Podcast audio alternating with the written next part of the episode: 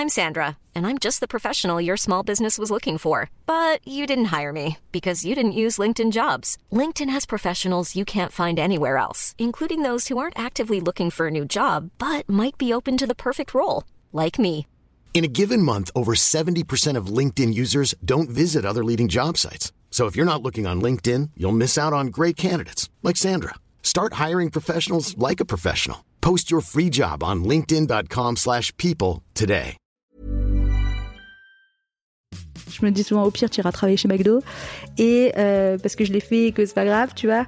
Et euh, pour prendre des décisions, je me dis souvent ok si t'avais un million d'euros là maintenant, qu'est-ce que tu ferais? C'est-à-dire pour t'enlever cette peur parce que comme je pense à un moment ça a été un, un moteur euh, important pour moi, et ben je me je me suis tu vois j'ai utilisé cette phrase. Alors, maintenant je le fais moins parce que je pense que j'ai plus besoin de ça et que je suis détachée du truc, mais en tout cas c'était l'une l'un des outils que j'ai utilisé toute seule euh, en me disant ok euh, si tu gagnais de l'argent, tu vois j'ai euh, pour quitter des jobs, pour quitter des choses, pour pour prendre des décisions, pour monter des trucs, pour lancer des projets. Je me dis ok est-ce que si t'avais un million d'euros tu ferais ça? Ok bah vas-y fais-le, tu vois. Exécuté par qui? Fabrice Florent. Bonjour, bonsoir, bon après-midi à tous et bienvenue dans ce nouvel épisode d'Histoire d'argent.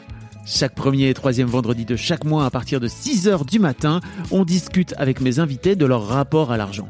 Comment le perçoivent-ils? Comment ils le gagnent? Comment ils le dépensent? Comment ils l'appréhendent? Tout simplement je suis Fabrice Florent. Dans la vie, je fais des podcasts d'interviews et de discussions et je crée des contenus.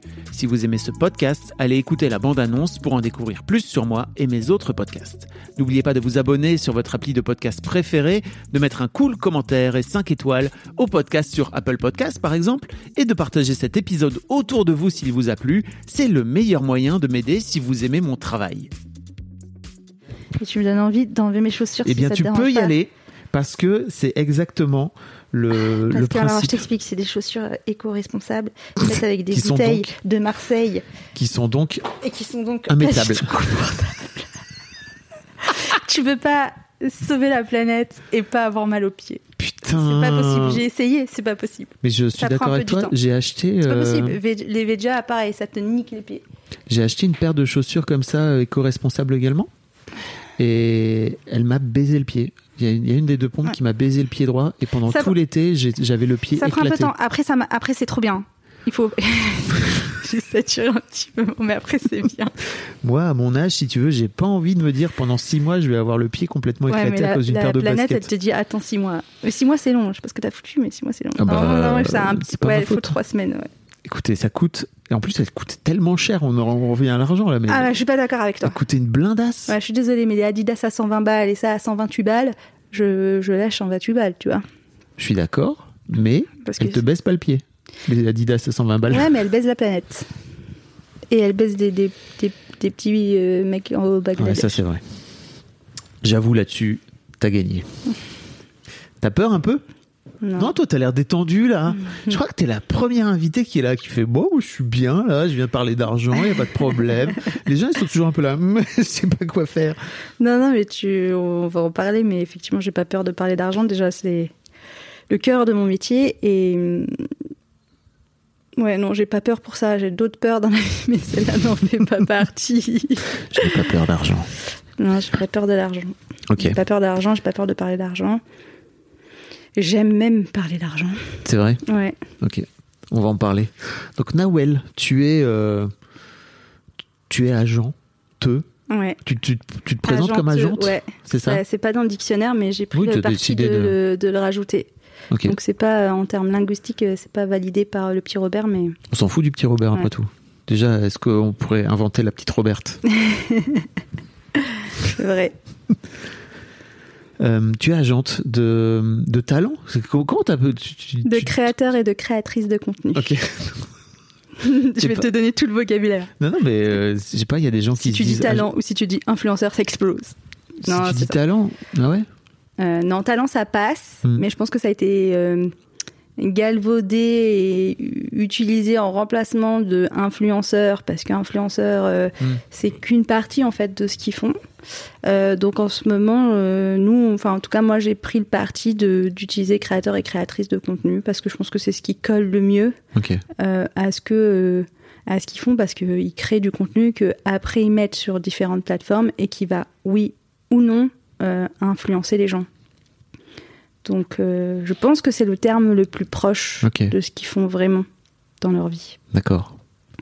Voilà. Et donc pour euh, être totalement transparent, on travaille ensemble. Parce Voilà. que je crois qu'il faut le dire. Enfin, Ouais. Je sais même Non, pas, en c'est fait vrai, on s'en c'est fout. vrai, non, je- t'as raison, t'as j'ai rien à Tu cacher. fais, mais- tu fais partie de la team des créateurs Parce que c'est mon que métier nous désormais. représentons. MDR. Euh, Ouais, et t'as mis longtemps à accepter que c'était ton métier, Oui. c'est juste ça que t'allais faire. ça t'a pris huit mois contre deux minutes. Quand je t'ai vu, je t'ai dit en fait, euh, bon, euh, t'es créateur de contenu, Oui, mais- tu vas faire que ça, et tu vas voir, ça va être vraiment chouette. mhm, mhm. C'est le meilleur métier du monde, je pense, en ce moment. Euh, c'est chouette. C'est trop marrant parce que j'ai- c'est ça, j'ai l'impression d'avoir fait ça pendant des années, Mm. mais juste euh, pour moi j'étais le patron de- d'une boîte, tu vois, T'étais caché derrière. derrière, D'autres choses. Mm. derrière une marque euh, que j'avais créée et tout. Donc c'est c'est hyper intéressant le, le chemin. Mais bref, pour pour parler de toi, t'as donc créé cette, t'as créé une boîte, c'est ça, Ouais, avec des associés aujourd'hui. ouais. On a créé Looping, qui est le premier agent à la demande pour les créateurs et les créatrices de contenu. Donc ça veut dire que n'importe quel créateur qui est, euh, qui est contacté par une marque euh, peut nous transférer sa demande et nous on va euh, gérer la négociation avec la marque et gérer le suivi du deal. Oui, donc le contrat, le euh, contrat, les factures, euh, les livrables, euh, tu vois, de, que tu n'oublies pas que mardi à 14h, il faut que tu envoies ça pour validation pour la marque.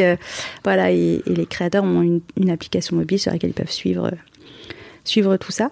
Euh, Ça, c'est un vrai. Enfin, c'est pour les gens qui nous écoutent et qui sont, par exemple, je sais pas, au hasard comptable.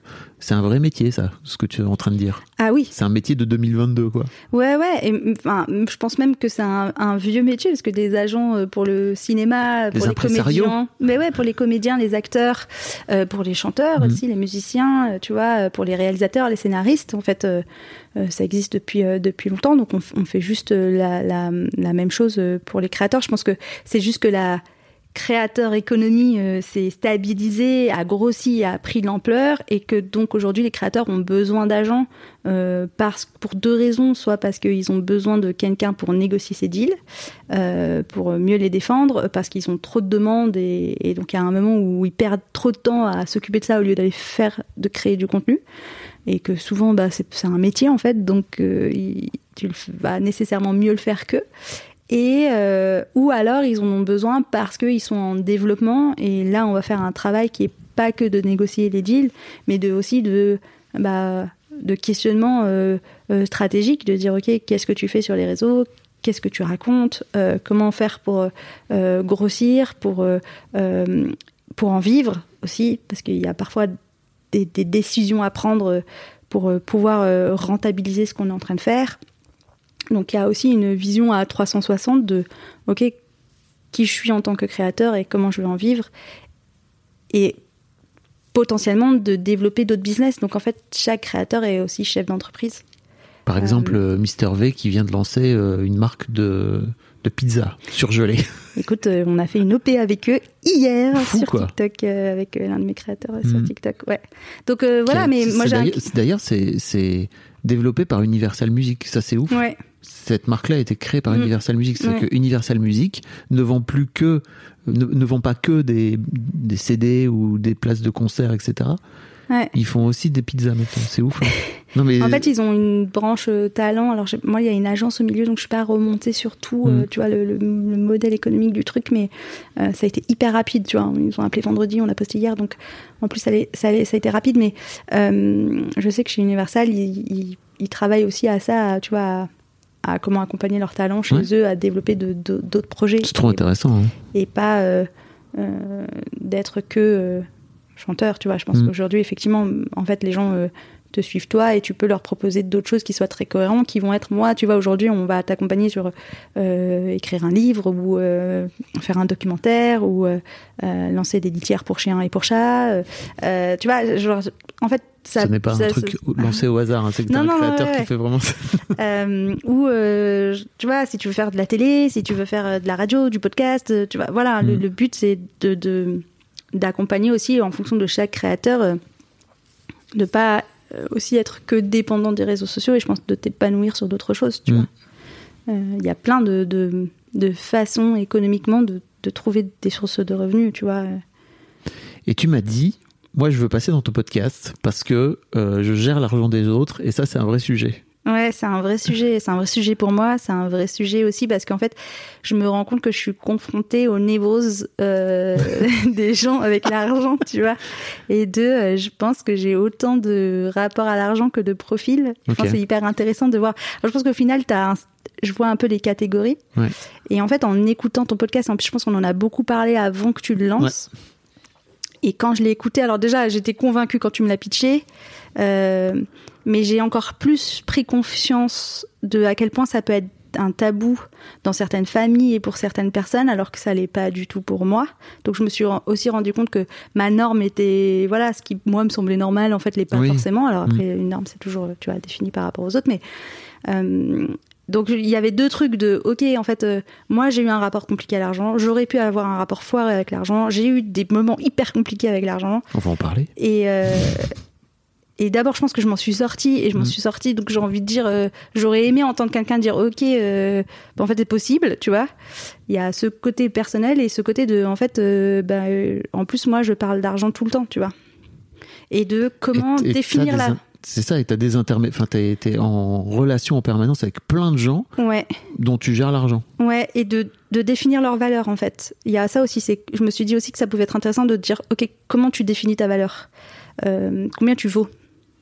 Ça c'est une- En termes d'argent, en termes d'argent, Pas juste. en termes de chiffres de purement, manière, tu vois. euh, Et comment tu peux définir ta valeur Euh, Tu vois, je pense que j'ai mis, j'ai mis en place des process de ok, comment tu fixes ce prix? Alors c'est vraiment euh, ma recette perso, c'est ma tambouille interne, tu vois, mais euh, et qui sont qui sont importantes et et après moi, à titre perso, bah c'est hyper compliqué parce qu'en fait parfois bah t'as un mec qui va te dire bah je suis grave dans la merde ce mois-ci, il faut que je bosse euh, et toi tu t'arrives pas à lui trouver des trucs Mhm. ou ça marche pas et t'as la responsabilité de est-ce que ce mec ce mec il va bouffer ou pas, tu vois. Et ça c'est un peu dur. Euh, Ah, tu te, vois, tu parfois te colles cette responsabilité-là, euh, limite comme si ils Alors- étaient tes salariés, quoi. c'est là où euh, où c'est euh, c'est je pense un travail sur soi et parfois dire ok c'est pas je, je porte pas toute la responsabilité c'est pas tu vois Mhm. c'est pas qu'entre mes mains. Néanmoins bah on te le dit t'en as conscience. Euh, je ne suis pas une pierre tu vois. Je peux être un peu même éponge parfois. Et donc c'est un c'est un, un équilibre. Et je, je pense que c'est un chemin aussi personnel de moi c'est venu ça vient me renvoyer des trucs sur lesquels il faut que je bosse tu vois de ok c'est pas c'est pas ma faute tu vois si, si t'as pas pu. Donc euh, et parfois aussi tu, je me retrouve à accepter des trucs euh, que j'aurais pas accepté par exemple où j'estime qu'il est mal payé j'estime que il devrait pas faire ça ou elle devrait pas faire ça parce que c'est euh, pas le bon prix mais parce que le créateur en dèche on va accepter donc euh, ce qui est dur, c'est que parfois j'ai pas la main sur mon entre guillemets sur mon produit, sur mon prix, puisqu'il va être aussi variable en fonction des besoins de- du créateur. Et, et voilà, et ça va. Oui, c'est limite. euh, en fait, c'est le créateur qui finit par fixer son prix, parce que j'imagine que si lui te dit, euh, en fait, euh, moi, je suis prêt à prendre une OP à autant X% Mm. de moins que ce que tu aimerais le vendre, bah, c'est aussi ton rôle de, Ouais. de le vendre à ce prix-là, quoi. C'est ça. Et en même temps, euh, l'avantage d'être plusieurs créateurs ensemble, et c'est ce que je leur dis, je leur dis plus on est ensemble, plus on peut fixer un prix en disant bah que tu demandes A, B, C ou D, ça sera le même prix. Mm. Donc euh, on- on- tu peux aussi faire un peu de résistance. Et, euh, et moi, je suis aussi là pour leur expliquer, ok, mais moi, pour machin, je l'ai vendu tant. Si toi, t'acceptes tant, bah, t'es perdant. Donc, on, on va essayer de, de demander la même chose, la même, la même somme. Mhm. Et si en face, on me prouve que ça mérite moins, peut-être que je bougerai. Et en fait, plus tu vas avancer dans ta carrière de créateur, plus tu vas avoir une stabilité de revenus qui va te permettre d'augmenter ta capacité à dire non. Et forcément, entre un créateur qui vient d'arriver chez nous et un créateur euh, qui est déjà bien installé, je vais pas avoir la même euh, relation avec euh, avec les partenaires, avec les marques. Où il y en a certains où je peux me permettre de dire non à plein de choses et d'autres, euh, je vais je vais accepter plus facilement parce que je sais qu'il y a un besoin. Tu vois. Ouais. Donc la situation personnelle du créateur à l'instant T influe sur combien je vaux. Trop intéressant. Bon, et pour revenir à toi, parce qu'on va parler de toi aussi à travers, euh, à travers ton métier, mais la première question que je pose à tous les invités, c'est qu'est-ce que ça représente pour toi quand je te dis argent? Qu'est-ce que tu as en tête? Qu'est-ce qui vient en premier? Ah, euh, je dirais que c'est relatif.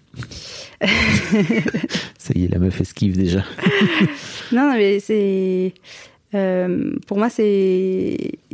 C'est relatif parce que. euh, parce que c'est selon la définition de chacun, tu vois, son rapport à chacun, il est donc c'est un peu impermanent et ça peut être un pouvoir parfois et et parfois c'est une liberté et je pense que ce que j'ai réussi, je pense, à faire aujourd'hui, c'est d'avoir euh, la liberté d'en gagner et la liberté de pas en gagner. C'est-à-dire que je suis bien quand j'en gagne et je suis bien quand j'en gagne pas.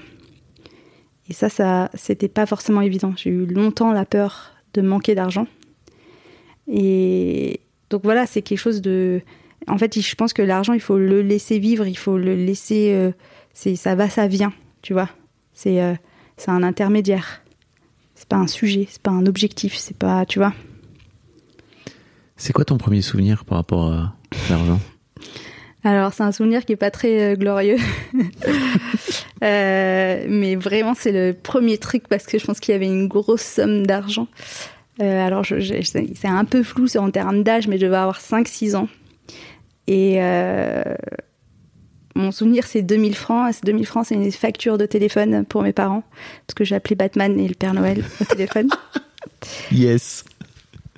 Et je me souviens, je me, je vois, hein, euh, qu'on regardait la télé, et j'allais appeler, et moi je voyais Batman, et j'étais avec ma meilleure copine, et elle, elle voulait appeler Père Noël. Moi je trouvais ça naze d'appeler Père Noël, tu vois. Je voulais appeler Batman. Et du coup, euh, bah, on appelait ces numéros qui t'en fait des numéros ta- surtaxés. Ouais, oui.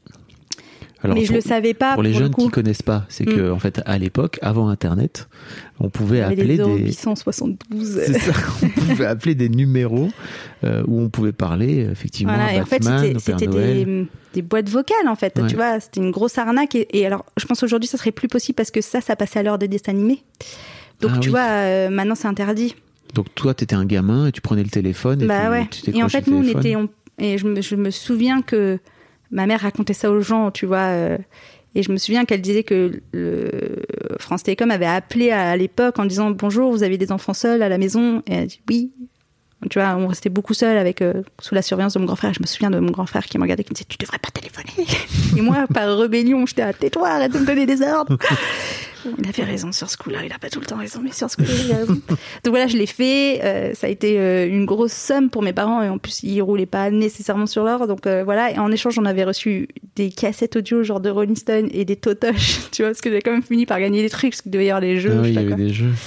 Et voilà, et là je m'étais dit 2000 francs. Et, tiens, et je pense que j'ai pris conscience de wow, c'est beaucoup d'argent, mes parents n'en ont pas beaucoup. Euh, voilà. Ils faisaient quoi tes parents comme métier? Ou ils font quoi Euh, ma mère est orthophoniste en libéral. Et mon père, il, est, il était, enfin, il a la retraite aujourd'hui, professeur de linguistique française.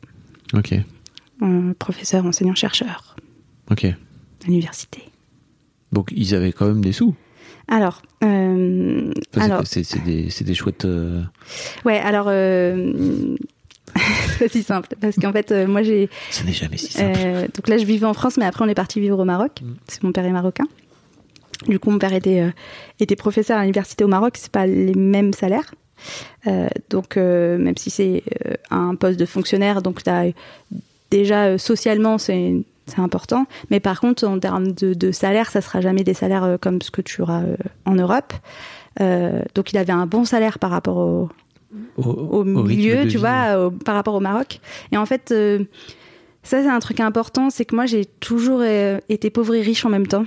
C'est-à-dire que j'étais très pauvre dans mon cercle scolaire, puisque j'étais dans, un- dans une école euh, fréquentée par euh, l'élite marocaine et là parce que j'étais j'ai fait une mission française à l'étranger donc euh, euh, quand t'es français tu rentres c'est à peu près gratuit Euh, mais par contre euh, 95% des gens qui sont là c'est payant parce qu'ils sont marocains ou d'une autre nationalité donc tu as affaire à un public vraiment de la de l'élite et de, de en termes économiques, c'est des gens qui sont très fortunés, tu vois. Euh, et moi, j'avais pas ce niveau-là, tu vois, parce que mon père était pas chef d'entreprise, euh, voilà. Et ma mère était orthophoniste en libéral pendant un petit moment. Elle a pas travaillé, donc euh, on avait, il y avait, je pense, que le salaire de mon père, donc je pense que ça a été assez dur. Euh, on a été boursier longtemps. J'ai été boursier euh, toute ma vie, je crois. J'ai été boursière une grosse partie de ma scolarité au Maroc, et après en France, j'étais boursière tout le temps au max. Alors quand t'étais I'm Sandra, and I'm just the professional your small business was looking for. But you didn't hire me because you didn't use LinkedIn jobs. LinkedIn has professionals you can't find anywhere else, including those who aren't actively looking for a new job but might be open to the perfect role, like me. In a given month, over 70% of LinkedIn users don't visit other leading job sites. So if you're not looking on LinkedIn, you'll miss out on great candidates like Sandra. Start hiring professionals like a professional. Post your free job on linkedin.com/people today.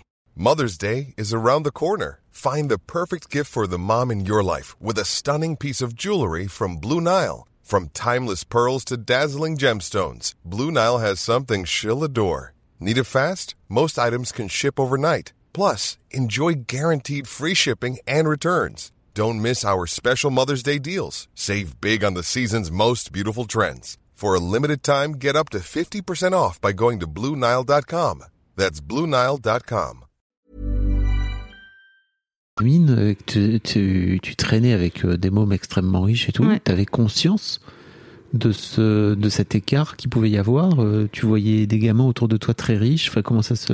Ouais, t'as- t'as- en fait, t'en as déjà conscience. C'est-à-dire, t'en as déjà conscience parce que tu peux pas acheter les fringues qu'ils s'achètent, tu peux pas voir les marques qu'ils ont, et euh, tu peux pas aller en week-end à Paris euh, voir Michael Jackson ou à Disneyland, tu vois. Euh, ce qui à l'époque est fou parce que je pense le prix des avions, tout ça, là aujourd'hui ça s'est un peu démocratisé, mais moi je te parle dans les années 90. euh. Donc euh, ouais, tu le sens, et en fait, je me rends compte aujourd'hui que j'ai vécu la même chose que ce que j'ai vécu en école de commerce après. En fait, ça se mélange pas. En fait, tu te mélanges pas avec ces gens-là. C'est-à-dire que, euh, alors c'est pas tout, à- tout le temps, tout le temps vrai, mais je me rends compte que très vite, tu te retrouves euh, avec des gens qui ont le même niveau euh, social que toi, tu vois. Donc autant au collège, ça allait parce qu'on était dans un truc de, il y avait une plus grande mixité en fait. Euh, T'avais un collège et un collège-lycée, tu vois. Et moi, j'ai fait le, le collège sans le lycée, qui était dans un quartier un peu moins prestigieux. Donc là, ça allait, je la sentais pas trop la différence. Par contre, au lycée, ça a été radical.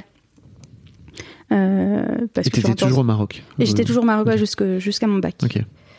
Et après, euh, donc là, t'es confronté et en fait, à la fois, tu prends conscience que t'es pauvre par rapport à ces gens-là, et en même temps, à l'échelle du Maroc et à l'échelle de ma famille du côté marocain aussi, bah t'es plutôt riche. Et puis de toute façon, t'es française, t'as un passeport français, euh, donc t'es au-dessus du game, tu vois. Ouais.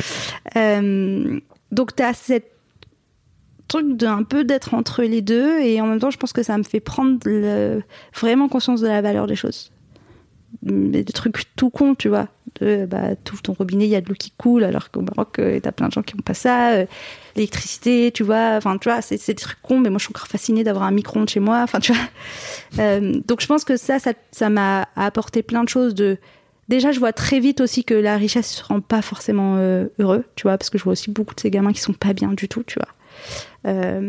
Que ça suffit pas.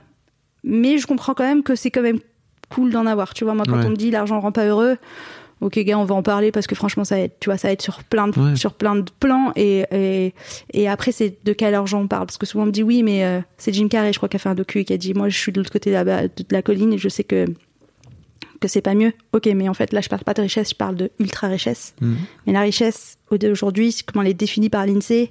Je, je te le fais de mémoire, mais je crois que c'est 3000, euh, 3000 balles, 3400, 3400, tu vois, euros euh, euh, pour être déclaré riche en France. Je crois qu'il y a 10% des gens en France qui gagnent cette somme-là.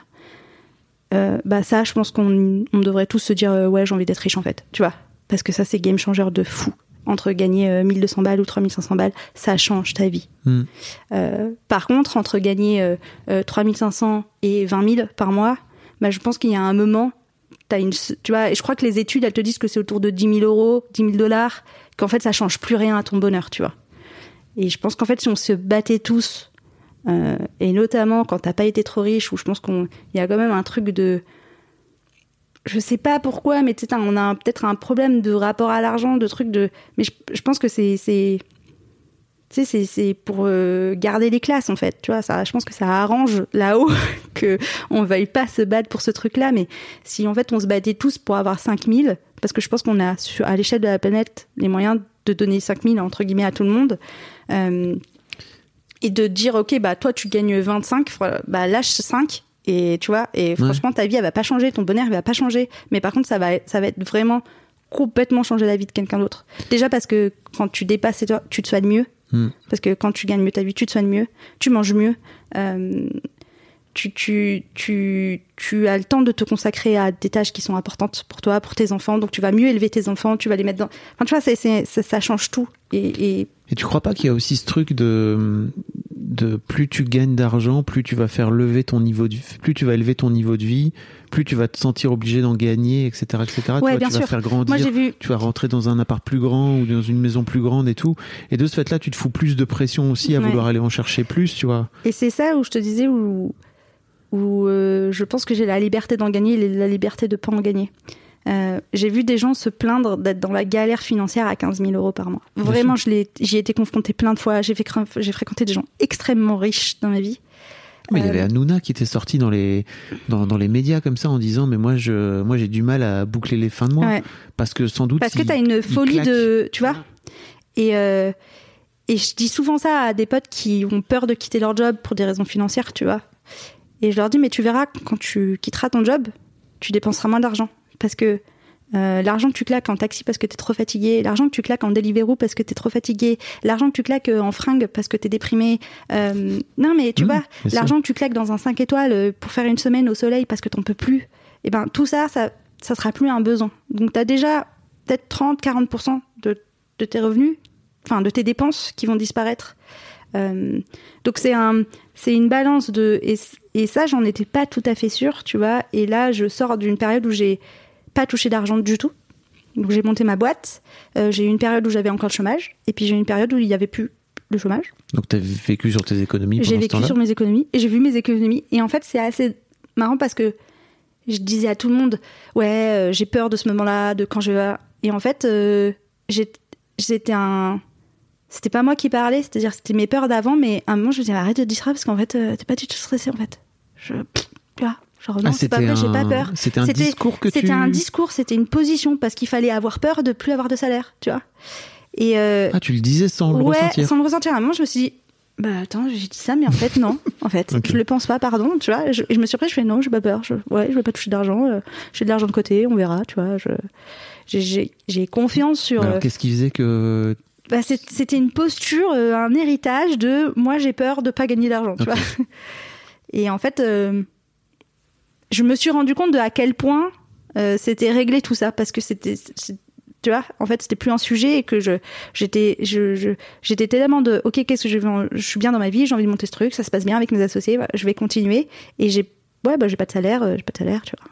Et j'ai Et- suffisamment confiance dans le truc de un jour j'aurai un salaire où je trouverai une solution.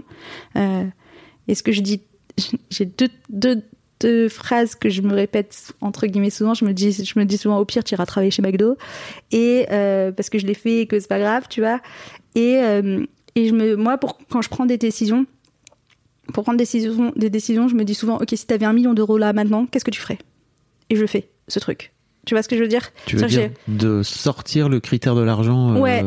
Exactement. de- pour t'enlever cette peur, parce que comme je pense à un moment ça a été un, un driver important pour moi. Un driver, comment tu, tu traduis ça en français? C'est naze de dire ça en anglais, tu vois. Un moteur? Un moteur, voilà. Mm. Un moteur euh, important pour moi. Et ben, euh, je me, je me suis, tu vois, me, j'ai utilisé cette phrase. Alors, maintenant, je le fais moins parce que je pense que j'ai plus besoin de ça et que je suis détachée du truc. Mais en tout cas, c'était l'une, l'un des outils que j'ai utilisé toute seule euh, en disant, ok, si tu gagnais de l'argent, tu vois, j'ai pour quitter des jobs, pour quitter des choses, pour, pour prendre des décisions, pour monter des trucs, pour lancer des projets. Je me dis, ok, est-ce que si tu avais un million d'euros, tu ferais ça? Ok, bah vas-y, fais-le, tu vois. Et ça m'aide vachement à lever ce frein de l'argent. Ok, donc tu veux dire que si tu avais un million d'euros devant toi, Je ferais la même chose. ok, que ce que je suis en train de faire aujourd'hui. d'accord. Et si un jour j'ai une réponse différente, bah j'adapterai ma vie. Alors ça, ça se fait pas en deux minutes, tu vois. Mais, mais pour moi c'est un, c'est un truc. Tu vois, souvent je me pose la question, je fais ok, si je gagnais un million d'euros, je ferais quoi? Ah, euh, franchement, ce que je fais là, c'est cool, tu vois. Et c'est intéressant ton truc de dire que c'était un truc un peu automatique où tu disais que tu avais peur de gagner de l'argent alors qu'en fait tu, tu le ressentais pas. C'est un truc qui vient de tes De parents peur de pas gagner de l'argent. De peur de pas gagner d'argent, oui. Euh, C'est un truc qui vient, c'est un truc qui vient de ton héritage. Enfin, tu disais un héritage justement, mais est-ce que ça, En ça vient de ton éducation? Euh, oui et non, je pense. Euh, Il y a un rapport à l'argent euh, que j'ai compris un peu plus tard, euh, je pense du côté de mon père, qui est un peu complexe, tu vois. Mm. Euh, globalement, moi, j'étais dans un modèle où ma mère a gagné plus d'argent que mon père, Mm. Mais c'était mon père qui gérait l'argent. Parce qu'il Oh. faut pas pousser quand même, tu vois. On accepte qu'elle gagne plus, on va pas la laisser gérer sa thune, tu vois. Donc avec, je pense, ma mère qui a un peu lâché l'affaire sur ce sujet-là, qui a laissé mon père gérer.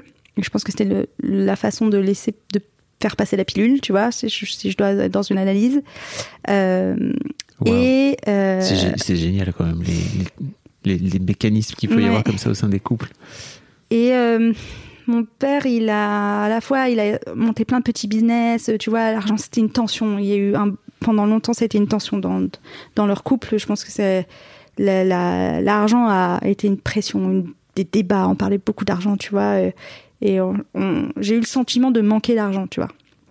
Alors que finalement, tu vois, on avait un toit sur nos têtes, on mangeait. Enfin, tu vois. Après, on était trois dans notre chambre, mais en même temps, c'est cool, ça crée des liens, tu vois. Mm. Donc on n'a pas roulé l'or et l'argent était une tension dans le couple et dans tu vois genre euh, vraiment moi j'ai été convoquée à l'école euh, parce qu'on n'avait pas payé l'école enfin tu vois j'ai vécu des trucs euh, chiants avec l'argent déjà euh, quand je vivais dans le cercle familial donc il y avait cette ce, ce truc de ouais on a manqué d'argent l'argent c'est compliqué j'ai pas envie de revivre ça tu vois c'était de la souffrance et en même temps, il y avait un, pas du tout de tabou. C'est-à-dire, je savais combien ma mère gagnait, je savais combien mon père gagnait, euh, je savais, euh, tu vois, quand ils ont vendu des trucs, je savais à combien on les vendait. Euh, il n'y avait pas de tabou sur, Ah, le sur les chiffres. Ouais, ouais, moi je savais exactement. euh, mais moi, je me souviens, Ça déjà, c'est on, hyper. on faisait hyper des, des- on faisait des tables. Enfin, tu vois, moi, je me faisais des tableaux de, ok, alors ma mère gagne tant, mon père gagne tant, on dépense ça, à l'école ça coûte tant, tu vois. Et je voyais que ça marchait pas Tu en faisais fait. des budgets? Ouais, je faisais des budgets déjà, ouais, dans ma tête. Quel âge tu vois. Je sais pas, ado. Et je me disais, ok, ça marche pas, tu vois. Ça Oui. marche pas. Je vois, je, je comprends, ça marche pas. Ça marche pas ce qu'ils sont en train de faire, tu vois. Genre, je me disais, ouais, mais les- ça marche pas. Vous avez plus de dépenses que de rentrées. Donc, ok. Donc, t'avais cette compassion aussi parce que je voyais ma mère, elle travaillait non-stop, tu vois. Et, euh, et mon père claquait un peu de manière pas forcément très, très efficace. euh.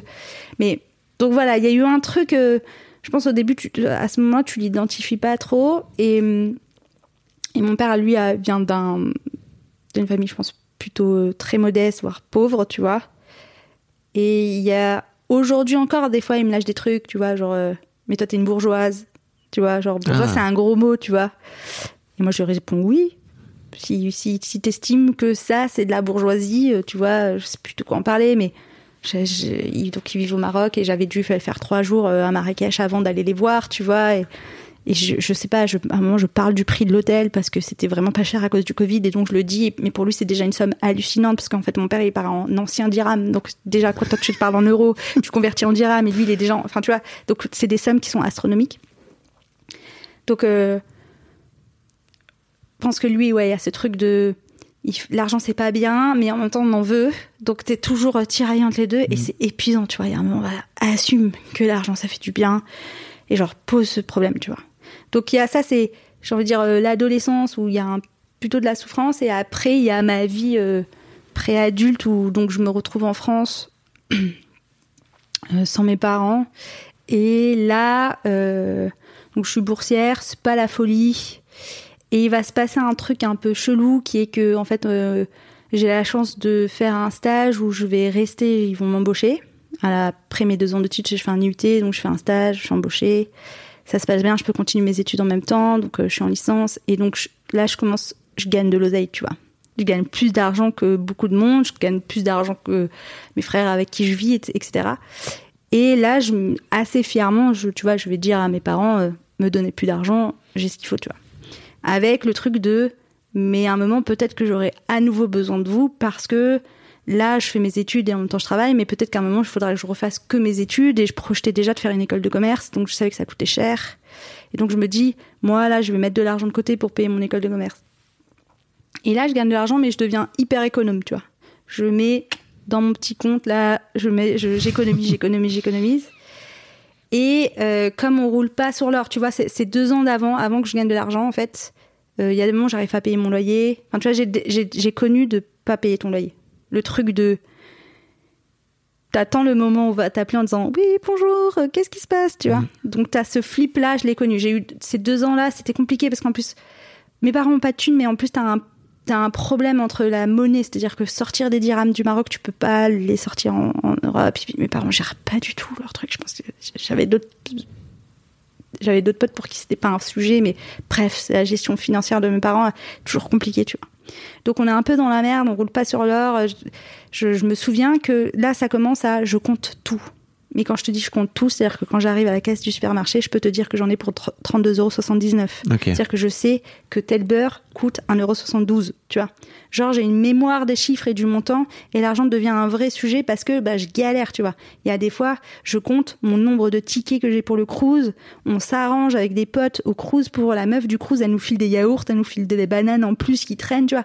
Genre, t'as une vraie pression sur l'argent, tu vois.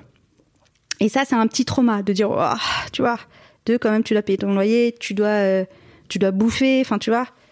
Et en même temps, ça se passe bien parce que Paris, c'est trop cool et tout, mais bon, ça reste une ville chère, tu vois. Donc, je pense que j'ai ce truc-là, comme je commence à gagner de l'argent, je mets tout de côté, tu vois. Je me dis, ok, ça va pas durer, je mets tout de côté, donc je commence à devenir hyper économe. Et j'ai ce truc de je veux faire une école de commerce, tu vois. Tu vas faire une école de commerce pour gagner de l'argent? Je vais faire une, une école de commerce pour deux raisons. Je veux faire une école de commerce parce que je veux inventer des émissions de télé et que je regarde euh, à l'époque, je comprends pas trop euh, comment faire pour faire ce métier, tu vois. Donc euh, j'écris des petites lettres euh, à des producteurs, personne ne répond. Et moi c'est ça que je veux faire, tu vois, comme métier. Ah ouais? Et le truc, c'est que je regarde à l'époque, euh, c'est le début d'Internet, et je regarde et je vois les directeurs de programme. Je me dis quoi, ça doit être ça ce métier, tu vois. Et ils ont tous fait une école de commerce, tu vois, HEC, machin. Donc je me dis ok, moi je vais faire ça. Et je me dis et au passage, il y aura le verre dans la pomme. Tu vois, je me dis, moi j'ai envie de comprendre les gens quand ils parlent d'argent, donc je veux euh, comprendre ça, tu vois. Je, je veux juste apprendre leur langue, tu vois. Et donc, euh, euh, je me dis, mais quitte à ce que ça me coûte aussi cher, il faut que j'en fasse une bonne, tu vois. Je vais Ok. pas aller faire une qui est classée 25e parce que ça va me coûter un bras, tu vois. Donc, je mets mon petit pactole de, de côté, machin. Et je, donc, je finis par euh, passer des concours. Je suis prise en école de commerce. Et là, à l'école de commerce, ce qui est bien, c'est que t'es pas encore arrivé. C'est que déjà, pour réserver ta place, il faut lâcher 1000 balles. Tu vois. donc, t'es là, tu places. En plus, moi, ça, veut- donc, euh, j'ai fait l'école de commerce de Nantes. Donc, ça veut dire qu'il fallait que je quitte Paris. Donc là, il y a, tu vois, retrouver un appart. Enfin, tu vois, tout ça, ça c'est des frais et tout. Mais moi, je me dis, je suis sereine, tu vois. J'ai mon petit pactole. Et je me dis, j'ai assez pour payer mon année. Et puis, entre les bourses et mes parents qui vont donc revenir dans le game, ça va passer. Ça s'est pas passé comme ça. J'allais dire. Que mes parents ne sont jamais revenus dans le game pour une raison un peu mystérieuse, je pense pour des raisons de, de fierté, euh, tu vois. De, je pense que finalement, je sais, je sais pas, je, je pense que il y a eu un truc de mon père a, a pas finalement si bien vécu le fait que je m'autonomise en fait, tu vois. Voilà, c'est son rapport à l'argent, c'est son. il- il- encore aujourd'hui, il y a des moments où il supporte pas que je paye des choses en fait. Mais tu veux je dire que, c'est- tu aurais mieux fait de ne pas lui dire que tu gagnais ta vie Enfin, qu'en tout cas, tu, tu avais un job qui te ramenait un salaire, Je de pense. prendre l'intégralité de ton salaire euh, pour ta pomme Mm. et de continuer à recevoir leur Parce que argent À ce moment-là, il me donne plus d'argent à moi, mais il en donne à mes frères, tu vois. Donc je pense que là, il y a un truc de. un peu de. de, de féminisme, enfin, tu vois, de. de ouais, d'inégalité, qui est un peu inconscient, qui est un peu de sa culture, de, tu vois, de. Ok. Sur le coup, ça a été un des gros fights entre nous parce que je ne comprenais pas, tu vois. Je- je- je- pour moi, c'était hyper injuste, tu vois. T'es l'aîné Non, je suis au milieu. Ok. je suis au milieu, ouais. Désolé Mais je suis la pour tous les. tout- par oui. Euh, donc voilà, je pense qu'aujourd'hui, si je, si je l'analyse avec ce prisme et de moi, j'ai fait mon taf et tu vois, mais très récemment, il s'est repassé un truc où j'ai payé, euh, on a, on a euh, fait des travaux dans l'appartement de mes parents qu'on on a financé, tu vois, tous les trois avec mes frères et et, euh, puis euh, on est allé à la fin de ces travaux et puis on a acheté, des meubles, tu vois, et, à la fin, j'ai payé pour ces meubles. Et, euh, et mon père a vraiment, ça l'agresse qu'on lui paye des trucs. C'est-à-dire que je pense que il y a le truc de, je pense, défaillance de lui en tant que père, de dire je suis pas capable de payer ces trucs-là pour ma propre famille. Et en même temps, il va te dire on n'en a pas besoin parce que mon père peut vraiment techniquement dormir sur un matelas par terre. Tu vois. Mais en même temps, ce que je lui dis, je dis toi, tu veux dormir sur un matelas par terre, dors sur un matelas par terre. Maintenant, j'ai le droit de vouloir que ma mère, qui elle ne veut pas dormir sur un matelas par terre, ne dorme pas sur un matelas par terre. Tu vois. Mais c'est lui faire accepter lui le confort parce qu'il a vraiment vécu avec rien dans- tu vois, dans des conditions vraiment de t'as rien. Et je pense qu'il reproduit ce truc-là. Et, et donc, tu vois, le, on a refait l'appartement de mes parents, ça nous a coûté de l'argent. Pour lui, il comprend pas. Vous avez dépensé de l'argent pour rien, ça c'était pas nécessaire, tu vois. Donc, il y a un moment, tu, tu passes au-dessus, tu vois, tu dis, ok, bah, nous, on va lâcher cet argent, on a envie de dépenser cet argent. Et dépenser l'argent, c'est un truc, euh, je dis, Eh, dépense pas l'argent, ça coûte trop cher, tu vois. Il négocie tout aussi. Il négocie tout, tout le temps. T'arrives, un truc qui coûte 2 dirhams, il dit, ouais, 1 dirham, tu vois, 10 centimes. Mais c'est limite culturel là pour le coup. Ouais, c'est culturel. Moi, je- avant, je disais que c'était culturel. Ouais. Aujourd'hui, je pense qu'il y a un... C'est un peu maladif aussi, tu vois. Ouais, ouais, il y a un- Et, oui. et en même temps, ça me fait de moi aujourd'hui une super négociatrice, tu vois, Mhm. parce que je pense que j'ai appris à travers lui à le voir tout le temps négocier, ou des fois t'es mal à l'aise, tu vois, de genre là, respecte la personne qui est en face de toi, tu vois. Et parfois t'as des vendeurs qui lui disent mais sors de, de mon magasin, tu vois. Mais en même temps j'ai appris, j'ai appris beaucoup de choses, tu vois. Donc euh, donc ouais, il y a donc y ce moment-là où je me re retrouve dans la merde financièrement, alors que j'étais sereine, tu vois.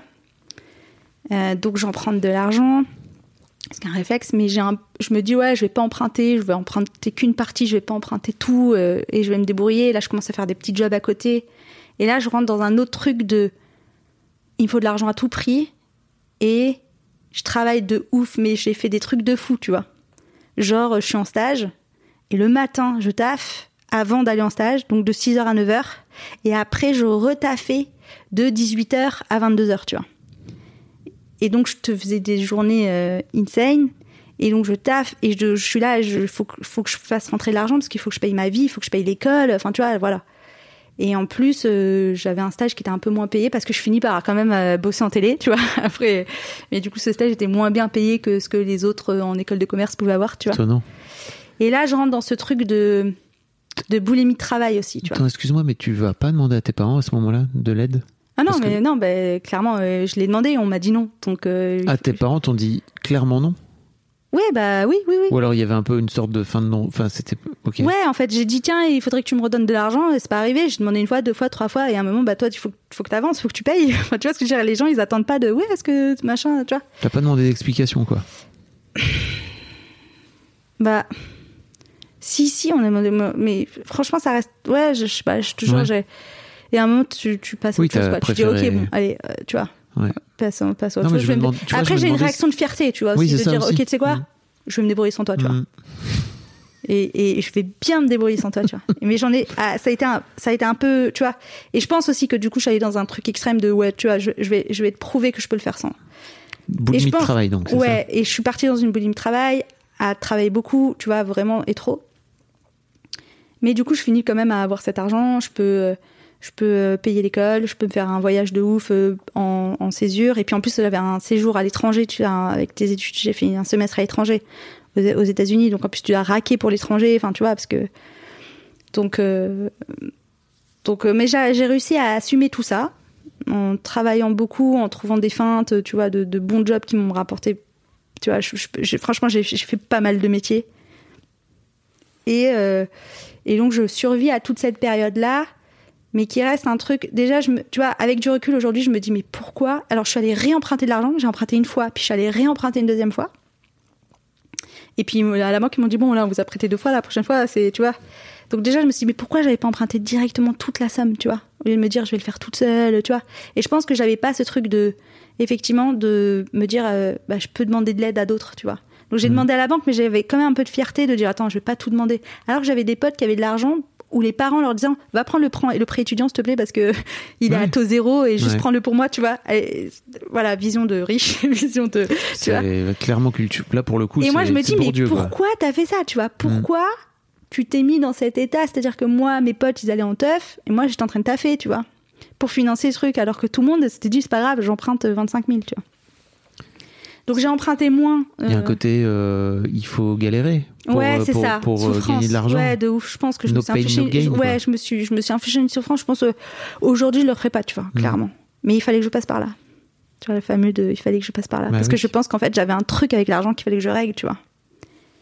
Et donc, euh, je refinis par emprunter une deuxième fois, ta, ta, ta. Et là, j'ai eu un petit coup de destin parce que je finis mes études et je me souviens, je reviens des États-Unis, là, je suis à l'étranger, je suis chez mes parents, on était à Noël, et le 10 janvier, j'ai 1500 balles à filer à l'école. Le 10 février, 1500 balles. Le 10 mars, 1500 balles. Le 10 avril, 1500 balles. Tu vois, c'est les dernières échéances. Ouais. Et là, c'est ton stage de fin d'études, tu vois. Et là, je me dis, ok, déjà, pas de stage de fin d'études, j'ai pas les moyens, les gars. je vais aller chercher un, un job directement. Et j'avais, euh, j'avais fait une demande de bourse à l'école. Et là, vraiment, deux jours après Noël, un truc comme ça, mon père, il me dit, ouais, tiens, on a reçu un courrier de ton école, euh, t'as une bourse et tout. Moi, je dis, vas-y, rigole pas avec ça, tu vois, genre, je sais pas. Il me donne le papier et la bourse, euh, qui m'ont dit, ok, vous avez obtenu la bourse et vous aurez pas à payer ces quatre, échéances, tu vois. Et là, je me dis, putain, j'ai eu trop de chance et je me souviens d'avoir passé une journée à faire ce dossier alors qu'on était aux, on était aux États-Unis. Et j'étais avec un autre pote qui était en galère et qui lui a préféré aller faire la teuf et qui a pas fait ce dossier. Et moi, j'étais tellement heureuse d'avoir rempli ce dossier pour avoir ma bourse. Et du coup, j'ai eu ma bourse et je suis allée chercher du taf et j'ai trouvé du boulot. Donc j'ai commencé à taffer et là j'ai eu mon premier salaire. Et là je me suis dit ok là je ken de la thune tu vois. Et là je vais aller m'acheter un truc de ouf, un truc dont je rêve depuis toujours tu vois. Et c'est quoi? C'est un peu shame tu vois. C'était un sac, un sac d'une marque qui coûte rien mais qui était pour moi un truc de ouf. C'était un sac euh, Gérard Darel à 270 euros tu vois. Ouais, c'est pas que ça coûte rien, c'est que Bah moi j'avais, je pouvais pas me payer un, sac un à sac 200 mi- balles tu vois. C'est pas un sac à 1500 balles, Non. mais c'est un sac euh, qui Mais là encore, tu vois, Oui. je- chacun son référentiel. Bien sûr, J'ai pas mal de potes pour qui le goal c'était le sac à 2500, à Mm. 2500 balles, tu vois.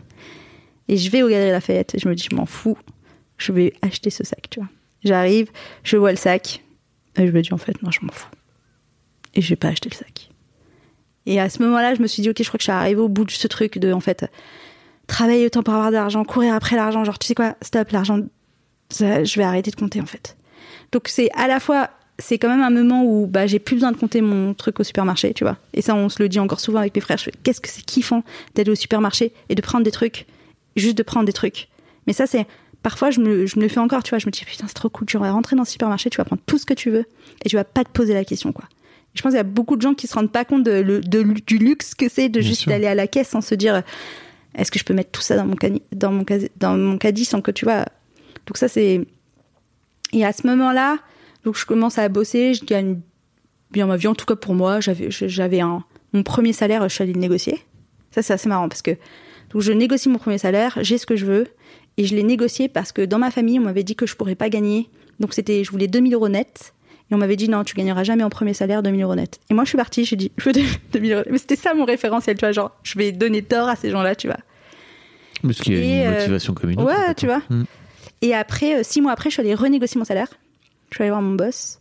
Et je dis, ouais, euh, je voudrais rené- renégocier mon salaire et tout. Il me dit, bah, tu viens d'arriver, tu vois. Je dis, non, mais là, j'ai mon prêt étudiant qui commence. Parce que c'était censé être la fin de mes études. Moi, j'avais pris un peu d'avance, mais j'ai mon prêt étudiant, c'est 450 euros par mois.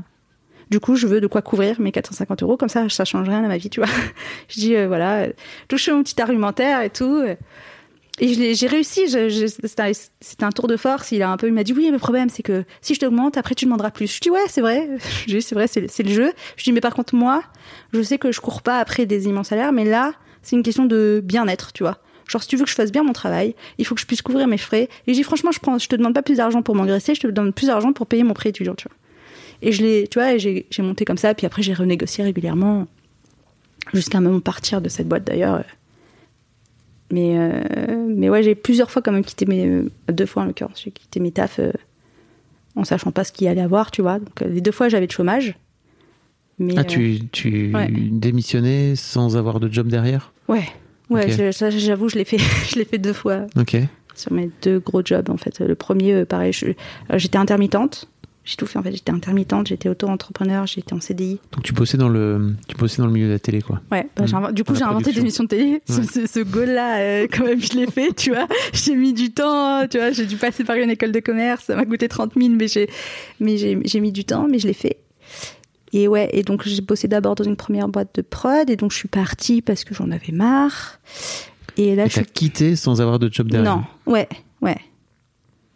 Ouais. C'est, c'est beau Ouais, ça. ouais, ouais. Et euh, en ce moment, c'est la mode, tu vois, peur mais. de euh, l'argent et tout. Ouais, ouais, mais justement, ça a été mon premier. euh, En fait, ça, ça m'a réglé le premier truc de. Ok, en fait, j'ai j'ai pas peur d'argent, mais j'ai quand même le quand même le chômage. Dans ma tête, je me disais, le vrai test sera le jour où tu pas le chômage. En fait, je l'ai fait là, tu vois. De. Mm. En plus, j'ai pas de chômage, tu vois.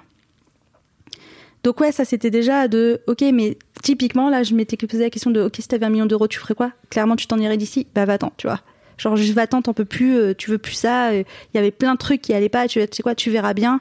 Et c'est là où aussi la France est un pays incroyable de bah on a le chômage tu vois et comme moi j'étais intermittente tu vois j'avais mon système d'heures dont j'avais je sais plus 8 Oui. mois de chômage là, non seulement t'es donc euh, intermittence quand t'es en France, c'est quand même, enfin, que t'arrives à avoir l'intermittence, c'est Ouais. complètement dingue. hein. alors depuis ils l'ont ils- Ils- ils l'ont un tous les mois ils coupent ils coupent enfin tous les tous les ans ils coupent euh, ce, ce- ce privilège là il y a des avantages et des inconvénients à l'intermittence mais Mm.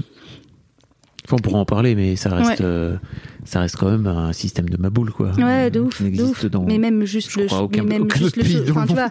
Donc là, parce que là, t'as mettre- démissionné. Donc, normalement, en plus, quand, quand tu démissionnes, t'as une période de carence ou, en tout cas, moi, tu peux pas démissionner montant, avoir. En fait, encore aujourd'hui, tu normalement, tu peux pas te démissionner et avoir le chômage.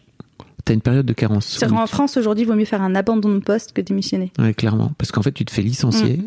Et j'ai de j'ai des potes RH qui m'ont dit qu'en ce moment il y avait beaucoup d'abandon de poste Mm. parce qu'il y a beaucoup de gens qui veulent, qui, tu vois, qui je pense que, qui veulent quitter leur job et qui ont besoin, besoin de chômage. C'est un, non-sens, mais. C'est légal, hein, mais euh, Mm. il y a un truc où effectivement tu, tu te fais licencier pour faute grave. Mais moi j'étais tu intermittente, donc quand t'es chômage. intermittente, quand tu t'arrêtes, en fait t'arrêtes ta mission, donc euh, c'est pas de la démission, tu vois. Ah oui, c'est ok. juste- Bah, t'as cumulé tes heures, euh, tu te débloques un truc, Ok, ok. euh, tu vois. Oui, t'étais pas salarié Ouais, euh, classique, quoi. Non. Ok. Et par contre, la deuxième fois, donc tu vois, j'ai eu cette période d'intermittence. Là, bon, clairement, euh, j'ai fait un. Moi, à ce moment-là, je, je fais un gros burn-out en fait. Tu vois, euh, j'ai deux mois, je peux pas te dire ce qui se passait dans ma vie. Je pense j'ai dormi, euh, fait du sport et joué à, la- joué, joué à des jeux vidéo. Vraiment, j'ai fait un petit blackout là, tu vois. Et donc. euh, Là, j'ai une petite période d'errance, tu vois, je commence à faire des petits trucs, je sais pas trop ce que je veux faire. Et en fait, euh, je sais plus trop comment ça se passe, mais du coup, je finis par trouver un CDI euh, euh, dans une autre boîte de prod. Et je me dis, ah, CDI, j'ai jamais fait, vas-y, euh, tu vois. Euh, donc, euh, j'y vais et je refais un cycle de 4 ans. Et là, par contre, j'ai négocié une rupture conventionnelle Ok. avec le boss. Ça, C'était un entretien aussi assez rock, tu vois, t'as les négos. euh, Parce que c'est pas le genre de boîte qui offre des ruptures, c'est ça que tu veux dire Ouais, ou- c'est pas le genre de boîte qui haute des ruptures. Je le fais à un moment où je pense que euh, on s'attend pas à ce que je veuille m'en aller et euh, et je le fais alors que je suis plutôt euh, appréciée. On vient de m'augmen- de m'augmenter, on a beaucoup parié sur moi, sur mon poste, etc. Et donc je prends euh, la décision de partir à un moment où je pense que dans l'entreprise ils l'ont pas vu arriver, tu vois. C'est vrai que côté employeur, c'est un peu chiant quand, Ouais. quand t'as. Bah, ils avaient investi beaucoup pour moi, et je, je- sur moi, et je, suis très reconnaissante. Maintenant, je sais pourquoi je suis partie, tu vois. Peut-être un jour ça t'arrivera, toi, en tant que boss. Ouais, désormais. ouais. Mais tu vois, tu sens plutôt une déception de. Mm. tu vois. Mais bon, c'est la vie. Moi, à ce moment-là. euh, euh, et à ce moment-là, je, je- donc je négocie en me disant il me faut quand même mon chômage, tu vois. Donc je négocie une rupture conventionnelle. En sachant qu'en plus, une rupture conventionnelle coûte de l'argent pour à Ouais. l'employeur, pardon, puisqu'il faut filer une certaine somme Mm. euh, légale en fonction Ouais. du nombre d'années de, Ouais. et de ton salaire, etc. quoi. Donc bon, après, il y avait une restructuration globale. Donc au fond, ça allait, je pense, les arranger aussi parce que ça permettait une réduction d'effectifs. Mais il y avait après un lien humain entre ce Mhm. boss et tu vois. Donc, euh, donc ouais, là, je pars euh, en rupture conventionnelle et je pars euh, parce que je sens le burn-out arriver, que je l'ai déjà vécu, je sais ce que c'est. Et je me dis, ok, c'est en train d'arriver, je l'ai déjà fait une fois, je vais pas le faire deux fois. Donc je, suis partie avec d'autres conditions, tu vois. J'ai mis en place des gens, tu vois, je me suis fait aider psychologiquement, je me suis encadrée de gens en disant, je l'ai déjà vécu, la première fois j'étais très jeune, je suis passée comme ça, j'ai réussi à rebondir. Mais là, je sens qu'il y a, ok, tu vois, la première fois c'est euh, le contexte, quand ça t'arrive une fois, la deuxième fois, euh, euh, quand à moi, quand les choses m'arrivent deux fois, je me dis, ok, là, il faut que je réagisse, Ouais. tu vois. C'est pas que la faute des autres ou la faute du contexte, tu vois. C'est euh, si ça se reproduit, c'est que j'ai aussi ma part de responsabilité dans, dans le truc. Donc, euh, donc voilà, je suis partie et j'ai eu le chômage pendant quelques années, puis j'ai fini par monter, ce- enfin pendant quelques mois, puis j'ai fini par monter cette boîte et ça s'est cumulé avec la fin de mon chômage et donc j'ai vécu plusieurs mois sans, sans, sans me verser de salaire. Et là, j'avoue qu'on se verse, tu vois, maintenant on se verse un salaire et c'est kiffant, tu vois. C'est kiffant, tu te dis, c'est ta boîte, tu te verses ton salaire et ça fait tant de mois que tu as travaillé sans rien. Et la première fois où l'argent il tombe, bah franchement, ça fait vraiment Ça fait du combien de temps bien, tu vois. Ça fait combien de temps que tu te verses un salaire Euh, un mois, Ah oui, donc c'est ton Ouais. au tout début. ouais. Et tu te verses un salaire de combien de sous alors? Alors, euh, je me verse un salaire de 4000 euros brut. Ah ouais, Ouais, c'est un chouette salaire en plus. ouais c'est, ce dont j'ai besoin euh, pour euh, boucler. tu vois, quand. Je pense que c'est un vrai truc si on doit parler de comment fixer sa valeur. Je pense qu'il faut commencer un peu par ses besoins, même si c'est pas Mhm. que ça, tu vois. Mais euh, de savoir de combien tu as besoin à l'instant T, parce que c'est des besoins qui vont évoluer. Moi, j'ai, tu vois, j'ai des contraintes aujourd'hui qui sont ce qu'elles sont, elles vont évoluer. Mais donc je sais que j'ai tant à payer pour ça, tu vois, d'avoir une petite idée de ton budget sans passer ta vie sur ton tableau Excel, Mhm. sans passer. Moi, je me souviens aussi d'une époque où je, vraiment mon compte en banque, je pouvais te dire au centime prix ce qu'il y avait, et euh, je pouvais regarder euh, 12 fois par jour euh, le montant que j'avais sur mon compte en Ah banque, tu vois. Donc euh, Ça c'est Ça aussi. faut faire tu enfin, vois, limite obsessionnel quoi. Tout ça, c'est Ouais. c'est parti. C'est je check, je fais attention, je, tu vois. Mais c'est plus, euh, c'est plus du tout. euh, une angoisse, tu vois, de Mm. comment je vais faire, tu vois, et de trucs et aussi de comprendre que en fait, euh, si t'es dans la merde, t'es pas toute seule, que tu peux aller demander de l'aide, que tu, tu vois, tu vois, en vrai, on- t'as un cercle autour de toi et ces gens-là, on, on se soutient là. Et en fait, euh, je pense que j'avais une vraie peur. Moi, j'avais vra- vraiment une peur de finir à la rue, tu vois. Alors qu'en vrai, si je me pose deux secondes, c'est pas très rationnel, tu vois. J'ai de la famille, j'ai un entourage, tu vois. Ça Mais je pense que la peur derrière tout ça, si je devais aller mettre la main dessus, c'était peur de me trouver à la, à la rue, tu vois. Donc, euh, une fois que tu as posé cette peur, euh, qui, tu vois, il faut déjà identifier ce qu'il y a tout derrière. euh. Et tu Et sais, tout ça, en plus, je pense, tout ce travail-là sur l'argent, je l'ai fait sans. Pardon, je vais te laisser parler Ah un moment. Je l'ai fait toute seule. Je pense que c'est l'un des rares trucs que j'ai psychologiquement travaillé toute seule, tu vois. Il y a plein de trucs que j'ai réglés avec des aides extérieures. Et ça, je l'ai, je l'ai identifié toute seule. Il y a un moment, ça- mon rapport à l'argent m'a emmerdé, tu vois. De, je partais en week-end, je comptais, euh, avec les potes, je comptais, je faisais attention à ce qu'on dépensait. Et ça m'a fatigué moi-même, tu vois. De, de toujours en quoi train. le déclic en fait? J'ai pas de déclic comme ça. C'est Ah oui. juste un moment de, j'aime pas ce que je suis en train de devenir j'aime pas ce que je suis, tu vois. Et je pense que j'ai eu d'autres gens autour de moi qui étaient un peu comme ça, que je voyais, tu vois, dans mon entourage, des potes et tout. Et ça m'agressait. Je me disais, putain, c'est pas cool. Je fais, Ah oui. ouais, bah, en même temps, tu es en train de devenir ça, donc, euh, tu vois. Il faisait un miroir Ouais. un peu un peu dégueu pour toi. Et euh, voilà, et je pense aussi que, tu vois, l'air de rien, mon père qui a du mal à dépenser de l'argent, bah, pff, ouais, tu vois, on n'a qu'une vie. euh, Enfin, tu vois, c'est maintenant, c'est pas demain, tu vois. Et comment ce travail-là euh, que tu as fait sur toi euh, t'aide aujourd'hui dans ton, dans ton job, justement, en tant qu'agent, de, de pouvoir euh, réussir à... Est-ce que est-ce que tu as des discussions autour de l'argent avec tes créateurs Ouais. ou tes créatrices? Ouais. Euh, souvent, euh, au tout début, la première fois qu'on se rencontre, je leur demande ça. Je leur dis financièrement, c'est quoi ta situation? Est-ce que tu gagnes de l'argent? Est-ce que tu en gagnes pas? Est-ce que ta boîte, elle va bien? Est-ce que tu as une boîte déjà Tu vois? Genre, Est-ce que tu as un statut juridique pour ça? Ça Et euh, ouais, bien sûr, on en, je leur demande de, ok, voilà, c'est, ok. Après, c'est quoi, de quoi tu as besoin par mois? Tu vois, pour faire tourner, pour, pour être bien, tu vois. Parfois, ils n'ont pas la réponse, parfois, ils ont la réponse. Euh, donc oui, j'ai cette discussion. Et après, il y avait, t'as posé des questions. Euh, comment, comment, comment tu fais, toi, pour. euh, comment ton travail que tu as fait sur toi t'aide à, assainir quelque part le, lien que tu peux avoir avec eux par rapport à l'argent? Bah déjà, je pense que l'argent n'est pas un tabou. C'est-à-dire que, par exemple, quand euh, j'ai des clients au téléphone, enfin des marques au téléphone et tout, je sens, en fonction des gens, il y a des gens qui vont mettre un quart d'heure, 20 minutes avant, me avant de me lâcher un prix, avant de me, de me tu vois, de, de, de, et si je demande pas, euh, on parle pas, tu vois, c'est genre mettre, mettre le- juste la somme de dire oui, alors on a tant de budget, je vais dire ok, bah c'est bien, Mm. c'est pas bien, je, je vais pas te juger en fait, tu vois, euh, et même parfois ils ont, ils ont pas d'argent et et en fait, ils, ils savent pas comment me dire j'ai pas d'argent. Je dis-moi, moi de toute façon, j'ai une t'as pas d'argent. OK. Ben après moi c'est le créateur, nous on est libre de Mhm. dire non, mais juste bien on On le dit clairement, on quoi. dit clairement, tu vois. Mhm. Et donc euh, je me rends compte que parfois je suis un peu brutale pour les gens. Parce que comme pour moi c'est pas un tabou. Ben j'arrive et je vais tout de suite te dire ok mais c'est quoi ton budget? Mais ça ça coûte tant. Est-ce que t'as assez d'argent? Tu vois de mettre toujours des prix. Des fois c'est un peu en France c'est un peu indécent c'est un peu euh, tu vois. Alors que pour moi c'est donc euh, j'ai appris aussi à me à m'édulcorer, à tu à envelopper un peu pour que ça soit moins brutal pour la personne en France, puisque j'ai mis du temps à comprendre que c'est pas parce que moi j'avais cette liberté de mettre des chiffres et de connaître. Mais tu vois, j'ai j'ai toujours su, euh, mais même euh, avec ma famille, tu vois, mes frères, je sais combien ils gagnent. Je peux demander à, quand je rencontre des gens, je peux leur dire, ok, mais tu, tu, c'est quoi ton salaire, enfin, Mhm. tu vois. Et les- tu sens un gros, une grosse gêne, tu vois. Alors je dis, ah, vas-y, mais en plus on a tous intérêt à partager nos salaires pour euh, aller négocier mieux derrière, tu vois. donc, euh, euh, donc ouais, ça va, ça va, ça. Souvent ça déstabilise un peu et en même temps c'est mon métier. Donc si si si si j'avais un tabou avec l'argent, franchement, je pense que je, je change de métier. Enfin, il fallait que je change de métier, tu vois. Je, je, je suis obligée d'aller dans le dans le vif du sujet, quoi. Tu vois.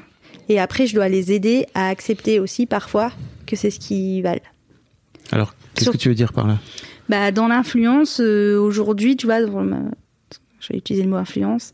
Euh, euh, Tu vas pas imploser enfin, tu- En fait, tu vends. euh, tu... Donc, dans la fixation de ton prix, bah, c'est aussi euh, ce que tu vas rapporter à l'autre, tu vois. Euh, donc, c'est ton nombre de vues. Mais en fait, tu vends aussi beaucoup le passé. Parce que tu vends les années que tu as mis à construire ta communauté. Et tu vas pas. Parce que as dans beaucoup de, métiers, je pense aux restaurateurs, où tu vois, ils vont te dire Ok, la patate, elle coûte 2 euros. euh, mon service, il coûte tant. Mon loyer, il coûte tant. Je prends ça, je rajoute 30% parce qu'il faut que je vive. Voilà mon prix, tu vois. Dans des métiers, si tu fais ça, bah en fait, euh, tu vas, tu vas tout te vendre, puisqu'il faut que tu valorises euh, ta communauté, ton audience et ce que tu vas rapporter. Et donc ça, c'est un peu subjectif. Et parfois, ça atteint des, des sommes qui sont importantes, importantes à l'échelle de la moyenne française, tu vois. Et, et du coup, parfois, certains créateurs tu peux se sentent une- illégitimes Ouais, de c'est ça. recevoir autant Tu d'argent. peux vendre une OP combien par exemple? Alors, Pour donner clairement aux gens, euh, sans pour autant balancer des doses euh, Ouais, confidentielles. ouais. mais- euh, alors, c'est ça le, mon, mon vrai problème, c'est que j'aimerais pouvoir te parler librement de ces questions. Ouais. C'est-à-dire, autant je peux te répondre sur mon salaire, autant Ouais. je ne peux pas répondre parce que j'ai un des clauses de confidentialité avec Oui. ces créateurs et c'est leur, c'est leur liberté à eux, c'est leur choix à eux et j'ai pas, j'ai pas à le faire pour eux. Tu vois ce que je veux dire? Donc, euh, et malheureusement, les OP, euh, ça va de 2000 à 50 000 euros. Oui, c'est tu ça. vois ce que je veux dire euh, enfin, de même juste- de 200 à 50 000 euros, Ouais. tu vois. Mais, mais Tu peux Globalement, vendre une par OP à contre- 50 000 euros aujourd'hui avec- un, avec un- pour un créateur, quoi. Euh, ouais, je l'ai jamais fait d'un coup, mais euh, tu peux, tu peux atteindre ces sommes-là. euh, euh, en tout cas, les gros créateurs peuvent même monter au-dessus de ça, hein, Ouais. tu vois. Euh, moi, je crois que la plus grosse que j'ai dû faire, ça devait être 40 000. Hmm. Euh, mais j'ai aussi des OP à 500 euros, tu vois. Donc, tu t'as as vraiment un spectre qui est assez large, mais après, t'as des fixations de prix qui sont, tu vois, genre de, de, au nombre de vues. Alors, ça, ça marche plutôt pour, euh, pour une communauté YouTube où tu vas être à 25 euros. Tu la référence, c'est le 25 euros CPM. Donc, pour 1000, si tu fais, tu vois, toutes les 1000 vues, tu prends 25 euros, quoi. Et après, selon les créateurs, tu vas pouvoir monter un peu plus parce qu'ils sont rares, parce qu'ils sont sur un contenu niche. Et le but, c'est de monter le plus possible, Mm. tu vois. Et le but, c'est de pas descendre en tout ça. Et puis, parfois, bah, il y a une marque qui va te demander moins, qui va te donner en, en échange des produits ou, tu vois, qui va compenser. euh, euh, et parfois, moi, c'est un truc que je note et ça me fait parfois péter des plombs où je sentais qu'ils avaient une joie d'avoir un produit gratos qui est supérieur à avoir un chèque, tu vois. Ouais. Chèque qui paye trois fois le produit gratos, tu vois. J'ai parfois eu ces conversations et ils me disent, ouais, mais qu'est-ce que c'est kiffant de recevoir gratos, tu vois. Je dis, mais je comprends pas, en fait. Tu vas gagner. Je vais, te- je vais, je- tu, si tu dis non ça à ça, ben moi derrière, je vais te, je vais t'avoir un chèque qui va te permettre de l'acheter trois fois, mais tu préfères le recevoir gratos. Et souvent on me répond oui. Parce que la gratuité sur le l'effet du cerveau, alors moi je trouve ça, euh, moi ça me dépasse, tu vois. je- en fait, moi je préfère, mais je ne veux pas des trucs gratuits. Ouais. Et ça déstabilise beaucoup les gens, tu sais, genre chez Sephora là, elle te donne toujours Ouais. des échantillons. Et à moi chaque fois je dis non, et elles me disent mais c'est gratuit. Je dis mais je m'en fous. Hmm. c'est pas parce que c'est gratuit que je vais le prendre, parce que ton truc ça nique la planète, que tu me donnes des trucs en tiril alors que j'ai 25 ans. Enfin tu vois, genre genre je veux pas tes échantillons en fait, je n'en veux pas, tu vois. Mais c'est gratuit, mais je c'est pas parce que c'est gratuit que tu Ouais. vois. Puis on dit souvent si c'est gratuit c'est que le produit c'est toi, mais euh, je pense que c'est assez vrai. Mais voilà, mais ça par exemple je lutte avec mes créateurs, c'est que j'ai parfois et moi je suis obligée. Alors déjà ça m'arrange pas hein, parce que un pourcentage sur un aspirateur euh, pour moi ça, ça me donne rien alors Oui, qu'un tu- pourcentage sur un chèque, euh, moi je gagne ma vie sur la, je ma vie Sur l'argent sur l'argent, tu vois.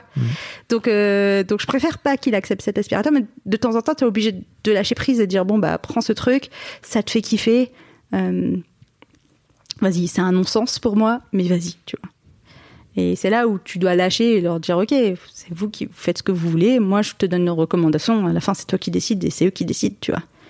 Et c'est important pour moi aussi qu'ils aient cette liberté, moi je suis juste là pour te donner mon avis, ça te fait kiffer. Je te dis par contre, moi je vais pas passer toute ma journée à aller chercher des trucs gratos, parce que je, je- tu vois, c'est pas, pas mon travail. C'est ça, c'est que on peut en parler aussi. C'est que toi, tu gagnes ta vie par en Ouais. termes. et ça c'est dur. C'est des que- commissions que, ouais.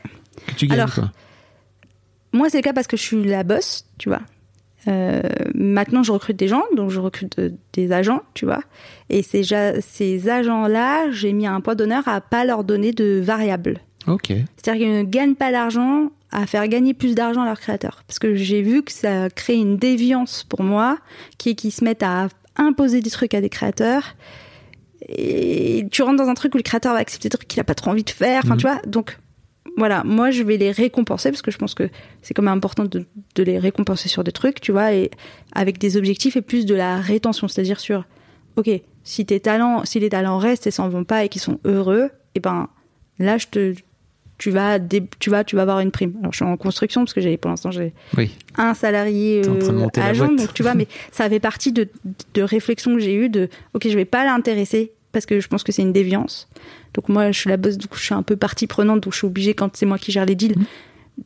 bah, de garder mon alignement éthique et tu vois, parfois, euh, je dis non à des gros trucs, tu vois. On- tu peux m'appeler pour 10 000 euros, je vais appeler le créateur, je dis voilà, ils t'ont proposé 10 000 euros, c'est pour ça, mais, mais moi je trouve que ça colle pas, je trouve que c'est pas. Je trouve que le produit est nul, je trouve que la boîte, ce qu'elle dit, c'est du greenwashing, je suis pas d'accord, euh, Mm. tu vois, de garder cette éthique-là.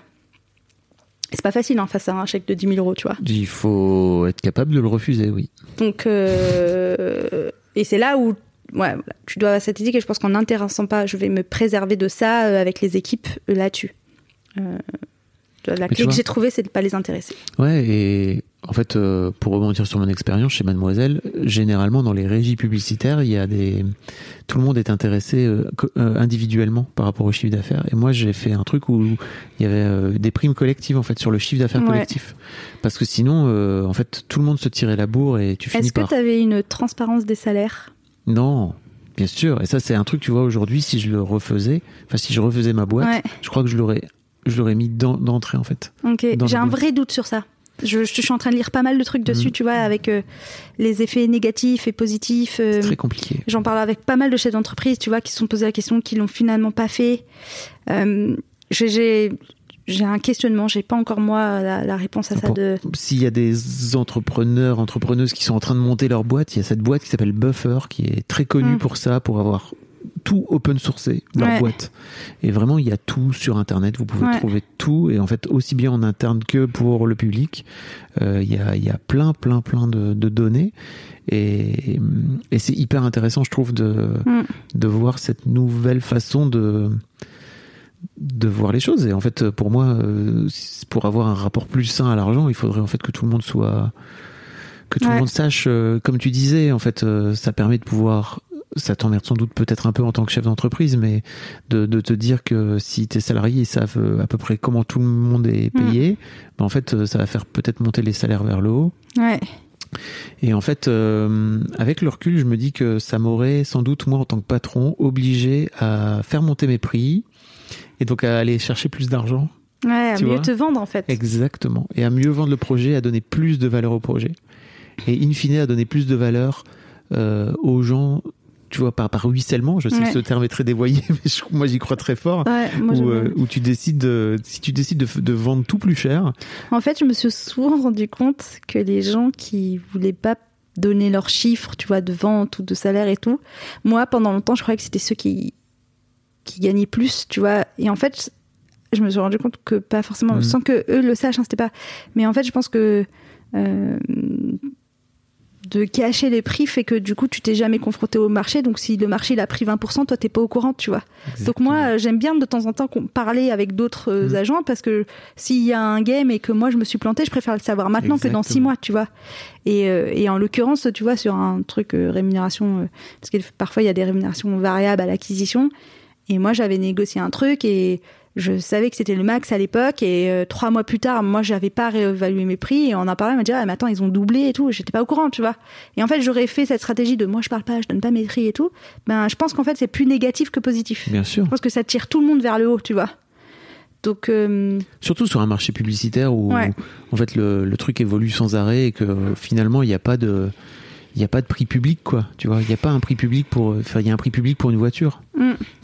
ouais, mais ça, il y a deux problèmes, en tout cas sur notre marché. Il y a euh, euh, la transparence, Mm. c'est-à-dire que tout le monde doit accepter de montrer euh, le game et ça met de fixer des prix. Bon, Ça, c'est un truc, hein. ça va que ça arrive. J'aimerais bien qu'on en arrive là, mais voilà. Et puis il y a- après, il y a comment le public reçoit, tu vois.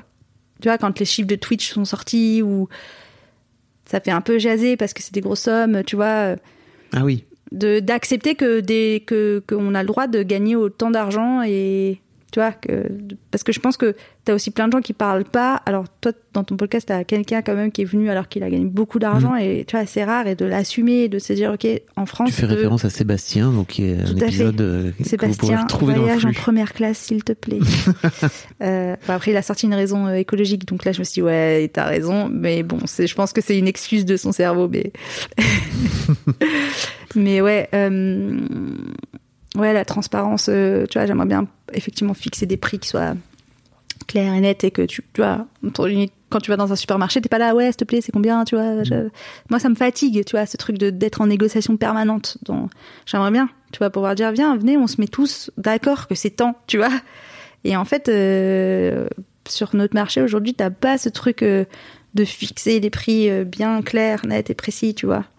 Et je pense que ça manque. Le problème, c'est que ouais, c'est pas dans la culture et parce que je pense qu'il y a trop d'opacité pour certains qui ça leur permet de faire des marges, des surmarges, des surcommissions, tu vois. Bien sûr. Donc euh, j'aimerais tendre vers ça. Je sais pas si on va y arriver, mais Est-ce qu'il y a un sujet sur lequel je t'ai pas amené, dont tu aurais aimé parler? Non. Attends, je- On a fait tout le tour. Ouais, je crois. On a dit beaucoup de choses en même temps. hein. Bah oui, grave. Je sais pas si d'ailleurs c'était très cohérent comme, euh, comme boucle, mais Comment ça? Non, je, je réfléchis parce qu'on a mélangé beaucoup le pro, le perso, le, tu vois. Bon, Et, les euh, deux sont très liés. hein. Et en fait, ce qui est intéressant, je trouve, c'est que, tu vois, contrairement à Sébastien dont on parlait tout à l'heure, où lui, il a tendance à, à mélanger, à, euh, justement, à pas mélanger, à segmenter euh, son argent perso sur avec lequel il a, a beaucoup de mal à dépenser, Mm. et l'argent euh, de la boîte où il est plutôt en mode euh, gamer, euh, faire en Mm. sorte de pouvoir aller chercher le plus d'argent possible et tout. Euh, J'ai l'impression que tu as un truc un peu cohérent, quoi, tu vois, entre ton rapport à ton rapport perso et ton rapport à l'argent de la boîte. Ouais, mais c'est important d'être aligné parce que je pense que on a cette culture de dire t'as une personnalité au travail, une personnalité dans, Mm. tu vois. Et je pense que c'est fucked up ça, parce que ça veut dire que t'as, enfin moi j'ai besoin d'être euh, sans porter de jugement parce que je porte un jugement, tu vois. Moi en tout cas moi à titre personnel, Ouais. j'ai besoin d'être aligné. Et en fait, je me suis rendu compte que quand j'essaye de faire, ok, dans ma vie pro, je suis comme ça, dans ma vie perso, je- en fait, j'y arrive pas, tu vois. Trop compliqué, trop d'efforts. je suis un peu fainéante. le, le vrai truc, c'est ça. C'est que je suis assez fainéante. Et ce que j'aime avec l'argent, dernier truc, ce que j'aime avec l'argent, c'est que ça permet de te dé- de déléguer certaines tâches, tu vois. Mm. Que sur le, tu vois, j'ai, très tôt eu une femme de ménage. Alors après, en tant que femme, on a tendance à déléguer à d'autres femmes. euh, Bref, c'est un autre sujet, mais Ouais. euh, mais c'est ça que j'aime avec l'argent, c'est que ça te permet de te focus sur ce que tu veux te focus et on a chacun. Tu vois, là j'ai donné la femme de ménage, mais certains euh, vont détester faire de la compta. Moi j'aime bien faire ma propre compta, donc je tu vois. Ouais. Mais c'est ce que j'aime avec l'argent, c'est que ça te donne le pouvoir de, de déléguer. Merci beaucoup, Nawel. Merci à toi. C'était trop bien. Bonne soirée, bonne journée. La meuf est présentatrice également. Cool fact a crocodile can't stick out its tongue. Also, you can get health insurance for a month or just under a year in some states. United Healthcare short term insurance plans, underwritten by Golden Rule Insurance Company, offer flexible, budget friendly coverage for you. Learn more at uh1.com.